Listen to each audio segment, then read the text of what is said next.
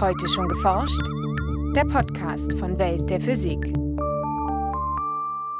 Herzlich willkommen zur 200. Folge. Es begrüßen Sie Jens Kube und Maike Pollmann. Neben unserer Jubiläumsfolge gibt es heute, am 10. Dezember 2015, auch andernorts guten Grund zum Feiern. Denn in Stockholm werden die Nobelpreise verliehen darunter auch der Physiknobelpreis, mit dem dieses Jahr die Entdeckung der sogenannten Neutrino-Oszillationen geehrt wird. Der Erfinder dieser Elementarteilchen, der Physiker Wolfgang Pauli, wäre sicherlich beeindruckt. Als er 1930 die Existenz dieser Elementarteilchen postulierte, sprach er von einer verzweifelten Notlösung. Herr Pauli hatte selbst gesagt, er hat was fürchterliches getan. Ich habe ein Teilchen postuliert, was niemals entdeckt werden würde. So Kai Zuber von der TU Dresden.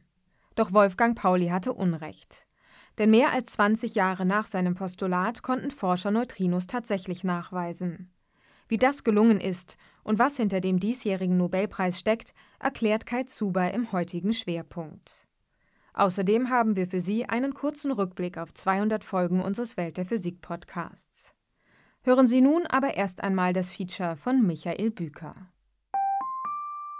Den Nobelpreis für Physik teilen sich im Jahr 2015 die beiden Physiker Takaaki Kajita und Arthur MacDonald für die Entdeckung der Neutrino-Oszillationen, die zeigt, dass Neutrinos eine Masse haben, so das Nobelpreiskomitee. Neutrinos sind eine Sorte von Elementarteilchen, die in vielen Kernreaktionen eine Rolle spielen, etwa bei radioaktiven Zerfällen von Atomkernen, den Fusionsreaktionen im Inneren von Sternen und sogar bei Supernova-Explosionen, die am Ende der Existenz mancher schwerer Sterne stehen. Es gibt drei Sorten von Neutrinos, die mit den drei leichten, geladenen Elementarteilchen Elektron, Myon und Tau verbunden sind. Neutrinos dieser drei Sorten wandeln sich aber auch ständig in sogenannten Neutrino-Oszillationen ineinander um. Der Nachweis solcher Neutrino-Oszillationen in zwei unabhängigen Versuchen, dem SNOW-Experiment in Kanada sowie dem Kamiokande-Experiment in Japan, wurde mit dem Physiknobelpreis 2015 an jeweils einen Wissenschaftler der beiden Experimente geehrt doch Neutrinos überhaupt nachzuweisen, ist alles andere als einfach, wie Kai Zuber, Neutrinophysiker an der Technischen Universität Dresden, erklärt. Wenn Sie unendlich clever sind, können Sie alles in der Welt mit vier Kräften erklären. Mit der Gravitation, also warum Gegenstände sich anziehen, die eine Masse haben. Mit äh, Elektromagnetismus, Ladungen, die sich abstoßen oder anziehen, der sogenannten starken Kraft oder Kernkraft, die dafür sorgt, dass überhaupt so viele Plusladungen in einem Atomkern zusammenbleiben, die sich ja eigentlich abstoßen würden. Und eben die sogenannte schwache Kraft oder schwache Wechselwirkung, die für Radioaktivität und Zerfälle verantwortlich sind. Wie auch bei anderen Fragestellungen der Teilchenphysik üblich, spielt die Gravitation für Neutrinos praktisch keine Rolle, da sie um viele Größenordnungen schwächer ist als die anderen Kräfte. Das Neutrino hat auch keine Ladung, nimmt also auch nicht irgendwie am Elektromagnetismus teil. Das Neutrino ist auch ein, kein Atomkernbauteilchen, ist also auch nicht dieser starken Kraft ausgesetzt. Äh, und diese einzige Wechselwirkung, die es eben hat, ist die schwache Kraft. Und die hat ihren Namen nicht umsonst, weil äh, schwache Kraft heißt praktisch, die Neutrinos wechselwirken gar nicht oder kaum. Das heißt, jeder Versuch, diesen Dingern habhaft zu werden, ist extrem anspruchsvoll. Den ersten Hinweis auf die Existenz von Neutrinos lieferten Messungen des Beta-Zerfalls von Atomkernen. Beim Beta-Zerfall verwandelt sich ein Neutron in einem Atomkern in ein Proton, wodurch sich auch der Kern in ein anderes chemisches Element verwandelt. Außerdem wird ein Elektron ausgesandt. Doch Messungen der Energie genau dieser Elektronen offenbarten in den 1920er Jahren ein schwerwiegendes Problem. Wenn am Zerfall tatsächlich nur zwei Teilchen beteiligt waren, nämlich das Neutron und das Elektron, dann müsste nach dem Energieerhaltungssatz die Energie der Elektronen stets die gleiche sein. Stattdessen beobachtete man aber, dass die Elektronen ganz verschiedene Energien aufweisen können. Es stellte sich die Frage, wie sich die Beobachtungen erklären ließen, ohne den Grundsatz der Energieerhaltung in der Physik aufgeben zu müssen. Das hat die Leute sehr verwirrt für über zehn Jahre, weil das eigentlich auch nur zwei Körperzerfälle waren. Und eigentlich die Einführung des Neutrinos kam dann durch den Herrn Pauli, den man vielleicht aus der Chemie noch kennt oder aus dem Pauli-Prinzip. Der hat da am 4. Dezember 1930 einen legendären Brief an die Gau-Vereinigungstagung in Tübingen geschrieben und hat halt behauptet, er hätte einen verzweifelten Ausweg für das Problem, wenn man noch ein zweites Teilchen in diesem Beta-Zerfall, also ein Dreikörperzerfall demzufolge, äh, macht, wobei dieses zweite Teilchen dem Experiment entkommt. Paulis knapper Brief an die Tagung, überschrieben mit Liebe radioaktive Damen und Herren, schlägt erstmals jenes Teilchen vor, das später von Enrico Fermi den Namen Neutrino erhielt. Das Problem der verschiedenen Elektronenenergien im Beta-Zerfall soll dadurch gelöst werden, dass sich das Elektron und das Neutrino die im Zerfall frei werdende Energie gewissermaßen teilen müssen. So ähnlich, wenn Sie jetzt alleine zu Hause sitzen und essen einen Kuchen oder eine Pizza. Und wenn Sie sie alleine essen, kriegen Sie immer die ganze Pizza. Wenn Sie dagegen zu zweit essen, dann hängt es davon ab, wie schnell Sie essen. Mal kriegen Sie mehr, mal kriegen Sie weniger. Und so teilen sich eben Elektron und Neutrino die Energie aus dem Beta-Zerfall. Mal so, mal so. Obwohl Pauli seinen Vorschlag als verzweifelten Ausweg bezeichnet und für wenig wahrscheinlich erklärt hatte, wurde die Existenz des Neutrinos kurz vor seinem Tod Ende der 1950er Jahre bewiesen, eine Entdeckung, die schließlich 1995 mit dem Physik-Nobelpreis geehrt wurde. Infolge dieser Entdeckung kam die Vermutung auf, dass auch an den Kernfusionsreaktionen, die sich im Inneren der Sonne abspielen, Neutrinos beteiligt sein könnten. Eine Messung solcher solaren Neutrinos auf der Erde könnte einen einmaligen Einblick in das Innere der Sonne bieten. Der Nachweis von Neutrinos aus Kernreaktoren und Teilchenbeschleunigern war bereits gelungen, doch eine Entdeckung solarer Neutrinos stand vor einem entscheidenden Problem. Der erwartete Fluss von Neutrinos war so klein, dass nur eine außerordentlich geringe Zahl an Reaktionen am Erdboden zu erwarten wäre auf der Suche nach einem geeigneten Mechanismus für einen solchen Nachweis stieß der Physiker Ray Davis auf die Vorhersage seines Kollegen John Bacall, dass Atomkerne des Isotops Chlor 37 Neutrinos einfangen und sich dabei in Argon 37 verwandeln könnten. Berechnungen ergaben, dass in etwa 600 Tonnen Chlor eine einzige solche Umwandlung pro Tag zu erwarten wäre. Ray Davis fasste den Plan, diesen Versuchsaufbau zu verwirklichen. Die Frage war nun, okay, wo kriege ich jetzt 600 Tonnen Chlor her? Und es hat sich halt herausgestellt, dass es Chlor in vielen Bleichmitteln äh, vorhanden ist. Man hat also mehr oder weniger äh, einfach gesprochen 600 Tonnen Bleichmittel, zwei Kilometer in der Tage in der Goldmine in Amerika aufgebaut, um eben ein Argonatom pro Tag zu produzieren und diese dann nach zwei Wochen äh, zu finden und zu suchen. Dabei machten sich Davis und seine Kollegen zunutze, dass die erzeugten Argonatome mit einer Halbwertszeit von 35 Tagen unter Aussendung von Strahlung wieder in Chlor 37 zurückzerfallen. Die Suche nach den Argonatomen wurde damit zur Suche nach den Signalen ihres Zerfalls. Der eigentliche Prozess ist, dass Chlor 37 fängt ein Neutrino, emittiert ein Elektron und produziert dieses Argon 37 Atom. Das Elektron wird schlicht und ergreifend ignoriert das Argon lebt in einem Monat etwa und äh, zerfällt dann zurück in das Chlor. Und diesen Zerfall, den sucht man dann. Das heißt, man lässt den Tank einen Monat stehen, dann einen Tag spülen, mehr oder weniger. Dann hat man vielleicht 15, 20 Argonatome, die werden dann in ein Zählrohr gefüllt. Und dann wartet man und zählt einfach die Argonzerfälle und sagt dann, ah, für dieses Argonatom, ich habe jetzt 10 Argonzerfälle, also muss ich irgendwann im letzten Monat 10 Argonatome produziert haben. Nach der erfolgreichen Detektion von Argonatomen veröffentlichten Ray Davis und seine Kollegen die ersten Ergebnisse ihres Homestake-Experiments im Jahr 1968. Ray Davis wies darauf hin, dass zu wenige Neutrinos von der Sonne gemessen worden waren, was entweder die gängigen Vorstellungen vom Aufbau der Sonne in Frage stellen oder auf eine noch unbekannte Eigenschaft der Neutrinos hindeuten konnte. Und das haben viele Leute natürlich erstmal belächelt, wenn man es so sagen darf, so nach dem Motto, naja, du hast da 10 Atome in 10 hoch 30 anderen, du hast halt irgendwo ein paar verloren. Das wird schon irgendwo verloren gegangen sein, die paar Atome. Aber er hat insistiert und die Messungen haben sich eigentlich auch nie verändert, großartig. Die waren stabil über 30 Jahre und äh, die Leute wurden immer unruhiger, ob da nicht doch vielleicht was da Richtiges dran steckt. Und in der Tat war es ja dann auch so. Die finale Veröffentlichung der Daten des Homestake-Experiments erschien im Jahr 1998 und berichtete von etwa 100 solaren Neutrinos über die gesamte Laufzeit des Experiments. Für den Nachweis von Neutrinos aus dem All erhielt Ray Davis zusammen mit Masatoshi Koshiba vom Kamiokande-Neutrino-Experiment in Japan einen Teil des Physik-Nobelpreises im Jahr 2002 die von Ray Davis aufgedeckte Diskrepanz zwischen erwarteten und gemessenen Neutrinos von der Sonne wurde als das solare Neutrino-Problem bekannt und beschäftigte die Astrophysik über Jahrzehnte.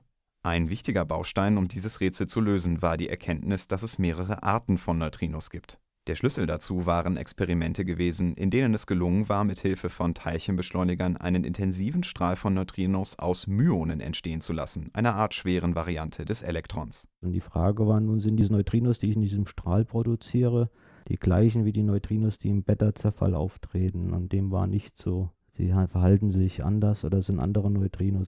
Während die von Pauli vorgeschlagenen Neutrinos aus dem Beta-Zerfall als Elektron-Neutrinos bezeichnet wurden, erhielten die neu entdeckten Teilchen die Bezeichnung Myon-Neutrino. Für diese Ergebnisse aus dem Jahr 1962 wurde der Physiknobelpreis schließlich 1988 verliehen.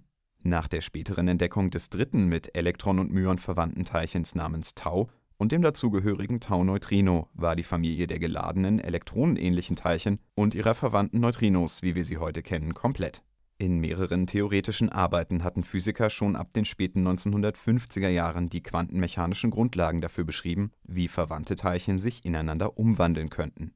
Diese Neutrino-Oszillationen erwiesen sich unter anderem als geeignet, ein Problem zu lösen, das im Super-Kamiokande-Experiment in Japan aufgedeckt worden war. Die Weiterentwicklung des älteren Kamiokande-Experiments war in der Lage, die Richtung und den Typ von Neutrinos zu bestimmen, die durch Reaktionen mit kosmischen Teilchen in der oberen Erdatmosphäre entstehen. Die Forscher hatten erwartet, aus allen Richtungen das gleiche Verhältnis von Elektron- und Myon-Neutrinos zu beobachten und da kam halt relativ klar heraus, dass die von oben im, im, in der Tat alle der Erwartungen der Simulation und was man sich so vorstellt, übereingestimmt haben, bis zum Horizont ungefähr. Wenn man sich also sozusagen vom Zenitwinkel von 0 bis 90 Grad bewegt hat, war eigentlich alles schön. Aber sobald man weiterging und damit sozusagen die Flugstrecke des Neutrinos auf die andere Seite der Erde verlagert hat, weil Neutrinos durchdringen alles, äh, auf die Erde ist kein Problem, aber sie haben jetzt anstatt 20 Kilometer zu fliegen halt 12.000 Kilometer. Und da kam dann plötzlich immer noch die Anzahl der Elektronen, Neutrinos, die man erwartet hat.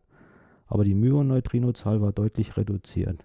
Dieses Verschwinden der Myon-Neutrinos abhängig von der Länge ihrer Flugstrecke ließ sich dadurch erklären, dass die Myon-Neutrinos sich zu einem bedeutenden Anteil in Tau-Neutrinos verwandelt hatten. Ein zweiter erfolgreicher Nachweis der Neutrino-Oszillation gelang einem Experiment in Kanada, an dem auch Kai Zuber beteiligt war, nämlich dem Sudbury Neutrino Observatory, kurz SNOW. Entscheidend für den Aufbau des Experiments war eine große Leihgabe schweren Wassers durch den kanadischen Staat. Es wird in Kanada vor allem für die dort entwickelten Natur-Uran-Kernreaktoren benutzt.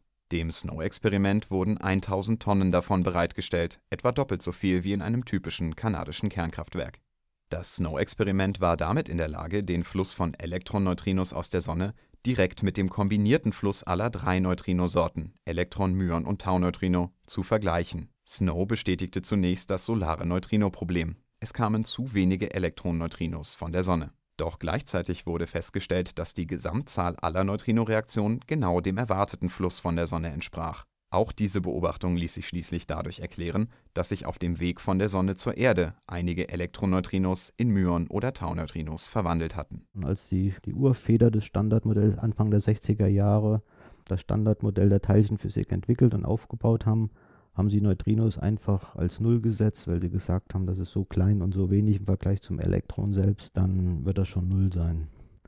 Diese Oszillationen allerdings funktionieren nur und ausschließlich nur, wenn die Neutrinos eine Masse haben. Somit hatten die Resultate von Snow und Super Kamiokande zugleich die Neutrino-Oszillation nachgewiesen und die ursprüngliche Annahme des ansonsten enorm erfolgreichen Standardmodells der Teilchenphysik widerlegt, dass Neutrinos masselos seien. Doch die Natur der Neutrinos ist damit alles andere als geklärt. Zwar lässt sich die Tatsache, dass sie eine Masse haben, in das Standardmodell nachträglich einfügen, doch dies wirft weitaus tiefergehende Fragen auf. Also es ist kein Problem, einen Neutrinomassenausdruck ins Standardmodell einzubauen. Man muss aber erklären, warum das Neutrino um so viele Größenordnungen leichter ist wie alle anderen. Ne? Also wenn Sie jetzt die, die ganzen Teilchenspektren mal normieren und sagen, das Elektron ist sowas wie ein Eichhörnchen, dann ist das Topquark sowas wie ein Blauwal und das Neutrino ist weniger wie eine Ameise. Aber wir verstehen das ganze Muster dieser Massen sowieso nicht. Die Forscher wissen, dass die Massen der Neutrinos klein sind, doch welchen genauen Wert sie haben, ist noch nicht bekannt. Dieser Frage soll ab dem kommenden Jahr das Katrin-Experiment in Karlsruhe für die Elektroneutrinos nachgehen. Daneben sind Neutrinos aber auch als Instrument der Astronomie interessant. Neuartige Detektoren könnten einen Echtzeiteinblick in das Innere der Sonne bieten, das uns ansonsten verschlossen ist. Neutrinodetektoren könnten zudem wertvolle Daten einer Supernova-Explosion aufzeichnen, die sich jederzeit in unserer Milchstraße ereignen könnte. Aus vergangenen Beobachtungen ist bekannt, dass Neutrinos aus einer Supernova eher entkommen als das sichtbare Licht. Mehrere Neutrino-Detektoren sind deshalb zu einem Supernova-Frühwarnsystem zusammengeschlossen und sollen es ermöglichen, eine Supernova schon im Entstehen beobachten zu können. Und äh, dann natürlich der sogenannte neutrinolose doppelte Beta-Zerfall. Das mache ich jetzt seit 25 Jahren. Also ein Atomkern kann zerfallen, ein Neutron kann zerfallen, ein Proton, ein Elektron und ein Antineutrino. Das nennt man den Beta-Zerfall. Es kann aber auch sein, dass zwei Neutronen im selben Atomkern sich spontan entscheiden, zusammen zu zerfallen. Also zwei Neutronen, zwei Protonen, zwei Elektronen und zwei Antineutrinos. Das ist der doppelte Beta-Zerfall. Nur die Wahrscheinlichkeit, dass so zwei Neutronen im selben Atomkern zerfallen, ist beliebig klein zufällig, ne? exakt. Und da reden wir also über Messungen von Halbwertszeiten von 10 hoch 20 Jahren. Das ist nicht mehr ganz so einfach, wie man sich vielleicht vorstellen kann. Aber der, der Supermode oder der wirklich spannende ist ohne Neutrinos. Zwei Neutronen gehen in zwei Protonen und zwei Elektronen. Und äh, das geht nur, wenn Neutrinos ihre eigenen Antiteilchen sind. Kai Zuber und seine Kollegen wollen gleich in mehreren Experimenten nach diesem neutrinolosen doppelten Beta-Zerfall suchen, darunter Snow Plus in Kanada sowie Gerda und Cobra in Italien. Die Beobachtung dieses seltenen Zerfalls und damit die Erkenntnis, dass Neutrinos und Antineutrinos identisch sind, wäre gleich in mehrerlei Hinsicht von enormer Bedeutung. Zum einen hängt die Halbwertszeit des Zerfalls mit der Masse der Neutrinos zusammen und könnte weitere Hinweise liefern, wie groß diese genau ist. Zum anderen müsste, wenn der Zerfall tatsächlich beobachtet würde, eine weitere Grundannahme des Standardmodells revidiert werden, nämlich die, dass eine quantenmechanische Größe namens Leptonzahl in allen Reaktionen erhalten bleiben muss. Darüber hinaus könnte die Identität von Neutrinos und Antineutrinos dabei helfen, die Frage nach der fehlenden Antimaterie im Universum zu beantworten. Warum das beobachtbare Universum voll von Materie ist, aber dafür kaum Antimaterie enthält, ist eine der drängenden Fragen der modernen Astrophysik und Kosmologie. In der Neutrinophysik, die schon vier Nobelpreise in den letzten 30 Jahren hervorgebracht hat, wird es also mit Sicherheit spannend bleiben. Heute hören Sie die 200. Folge unseres Podcasts. Auch wenn wir sowas bisher nicht gemacht haben, ist das nun doch auch einmal für uns Anlass für eine kleine Rückschau. Die erste Podcast-Folge erschien am 3. September 2008, vor über sieben Jahren. In der ersten Folge sprach ich im Telefoninterview mit Harald Lesch über den Beruf Physiker. Natürlich haben wir seit dem Start im Jahr 2008 auch in jedem Jahr, so wie heute, über die Physiknobelpreise berichtet. Die waren aber nicht das einzige Dauerbrenner-Thema. Allein fünfmal berichteten wir über Funde von Wasser auf dem Mars, sowie außerdem auf dem Mond und sogar auf Exoplaneten. Und der Large Hadron Collider und seine erfolgreiche Suche nach dem Higgs-Teilchen zieht sich wie ein roter Faden durch etwa 5% der Episoden. Ein wenig Statistik. Alle Folgen des Podcasts zusammen umfassen etwas mehr als 43 Stunden Hörmaterial, veröffentlicht in über 1,8 GB MP3-Daten. Das entspricht etwa 1250 3,5 Zoll Disketten oder für die jüngeren Hörerinnen und Hörer etwa dem monatlichen Datenvolumen eines mittelgroßen Mobilfunkvertrages. Eine ganz genaue Zahl über die Downloads haben wir nicht, aber mindestens 3 Millionen sind es, was wiederum beachtliche 27 Terabyte Datenvolumen ausmacht also 27 typische externe Festplatten oder fast ein Jahr Downloadzeit über eine DSL-Leitung. Ihnen, liebe Podcast-Freunde und Freundinnen, möchten wir heute nicht nur angenehme Feiertage und ein erfolgreiches neues Jahr wünschen, sondern uns auch fürs Anhören von 200 Folgen herzlich bedanken. Und zuletzt möchte ich persönlich Tschüss sagen. Dies ist die letzte Podcast-Folge, in der ich als Chefredakteur von Welt der Physik dabei bin. Ich bedanke mich für spannende fast achteinhalb Jahre in der Redaktion von Welt der Physik beim Projektträger DESI, davon sieben Jahre mit Ihnen, den Podcast-Hörerinnen und Hörern. Dank gilt auch meinem Team, allen voran Maike Pollmann, die seit Folge 45 mit dabei ist und seit mehreren Jahren schon die Podcasts verantwortet. Das war's für heute und für das Jahr 2015. Bleiben Sie wissenschaftlich und laden Sie auch die nächsten 200 Folgen wieder herunter. Welt der Physik wird Ihnen präsentiert vom Bundesministerium für Bildung und Forschung und der Deutschen Physikalischen Gesellschaft.